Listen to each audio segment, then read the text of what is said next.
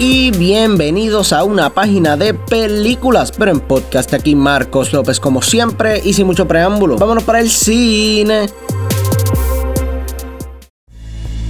Bueno, mi gente, espero que todos estén bien, todos estén súper chilling. Claramente en Puerto Rico las cosas no son las mejores. El 7 hubo un temblor bastante fuerte. Espero que todos los que me estén escuchando y los que no, pues claramente estén bien en sus hogares, sus familias estén bien. Y a los que sufrieron daño, mi gente, pues nada, voy ustedes. Realmente hemos demostrado que somos fuertes y vamos a seguir para adelante. Pero con eso un lado, vamos a hablar un poquito de cine. Como tal, ustedes sabían que estoy en proceso de hacer mi lista de top 10 películas del 2019. Tenía algunas películas que ver. La última en la lista siendo Parasite, pero realmente debido a la situación, lo que está pasando, no pienso arriesgarme a arriesgar a personas que piensan ir conmigo. Así que voy a pichar Parasite por ahora y eventualmente la voy a ver, no se preocupe. Así que me puse a buscar online qué películas me hacía falta ver, como tal, no que me hacían falta, hello, pero, pero películas que tuvieran mucho voz en el 2019 que no haya visto para reemplazar a Parasite de una manera. Y creo que encontré una en Netflix de muchas cosas. Vi que salía Kylo Ren, que salía Black Widow y de momento dije, wow, mira, este, y todo el mundo está hablando bien de esta película, vamos a darle un chance. Bueno, conociendo la historia un poquito de cómo encontré esta película y lo que no pude ver para ver esta, solo hace falta contestar una preguntita. Marriage Story, ¿vale la pena? Para los que no saben, Marriage Story es un filme dramático cómico dirigido por Noah Baumbach y protagonizado por Adam Driver y Scarlett Johansson. Lo sigo diciendo, está en toda mi amor, arroz blanco.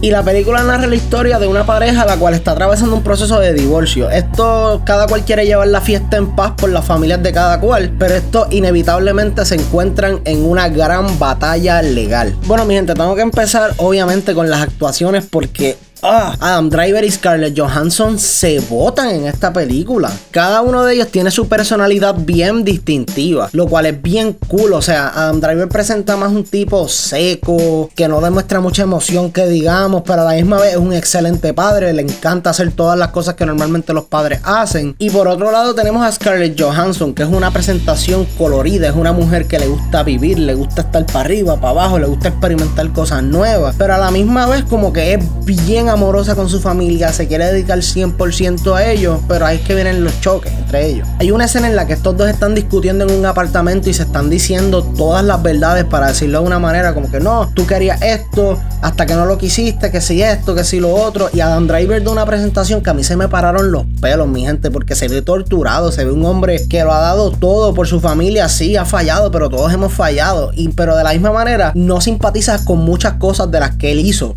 que esa escena tiene una línea que Adam Driver le dice no me compares con mi padre y me acordó de un meme que decía The Force Awakens 2015 con esa línea bello y por otro lado, con Scarlett Johansson podemos ver una persona más tranquila que también le está diciendo las cosas así. Y a los dos como que creas como que un love-hate relationship con ellos. Como que, ah, tú hiciste estas cosas malas, pero hiciste todas estas cosas buenas también, brother.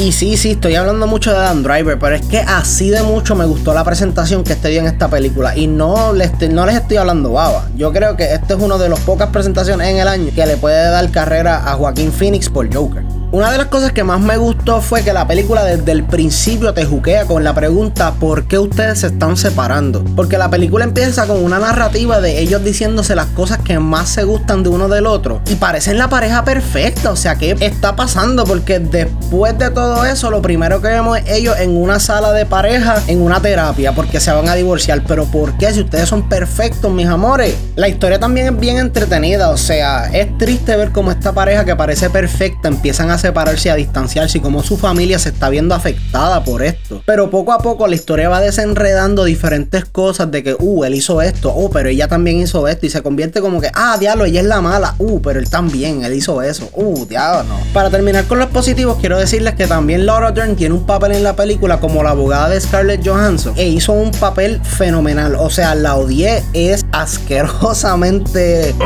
o sea, ¿cómo tú puedes ser así? O sea, es un abogado, quieren sacarle el mayor dinero posible pero eres mala, te quedó súper bien. High five. Ahora para los negativos solamente les tengo uno si les soy honesto y es que el actor que usan para el hijo de la pareja no hace un buen trabajo que digamos, o sea, hay muchas escenas en las que es tensión, o sea, están básicamente peleando al frente de él y el nene está riendo. Hay otras escenas en las que están peleando por el niño, literalmente jalándolo uno por cada brazo y el nene se está riendo, o sea, que no les miento, eso me sacó de la película y debieron haberse conseguido un mejor actor. El nene no no no sirvió, o sea, Pero en resumen, mi gente, Marriage Story es una película fenomenal. O sea, es una película de Netflix que no hay excusa para no verla. Están en su casa, están cómodos chilen. Con excelentes actuaciones, una historia fenomenal y un reguero de personajes brutales. Esta es una película que me arrepiento mil veces no haberla visto antes en el 2019. Y por estas razones y más le damos una A menos a Marriage Story. Y eso ha sido todo por el programa de hoy. Espero que se lo hayan disfrutado, mi gente. Como siempre, a los que me están escuchando, los llevo, son los duros. Y les voy a dar un heads up. El próximo episodio es el número 35 y van a ser las top 10 películas del 2019. Así que pendiente a eso. No duden en escribirme a mi email que es at una página de películas a gmail.com. Allí a la orden. También síganos en las redes sociales como P Películas que estamos en Facebook, MySpace, Twitter, Instagram. Si lo tiene, estamos ahí. Hasta la próxima.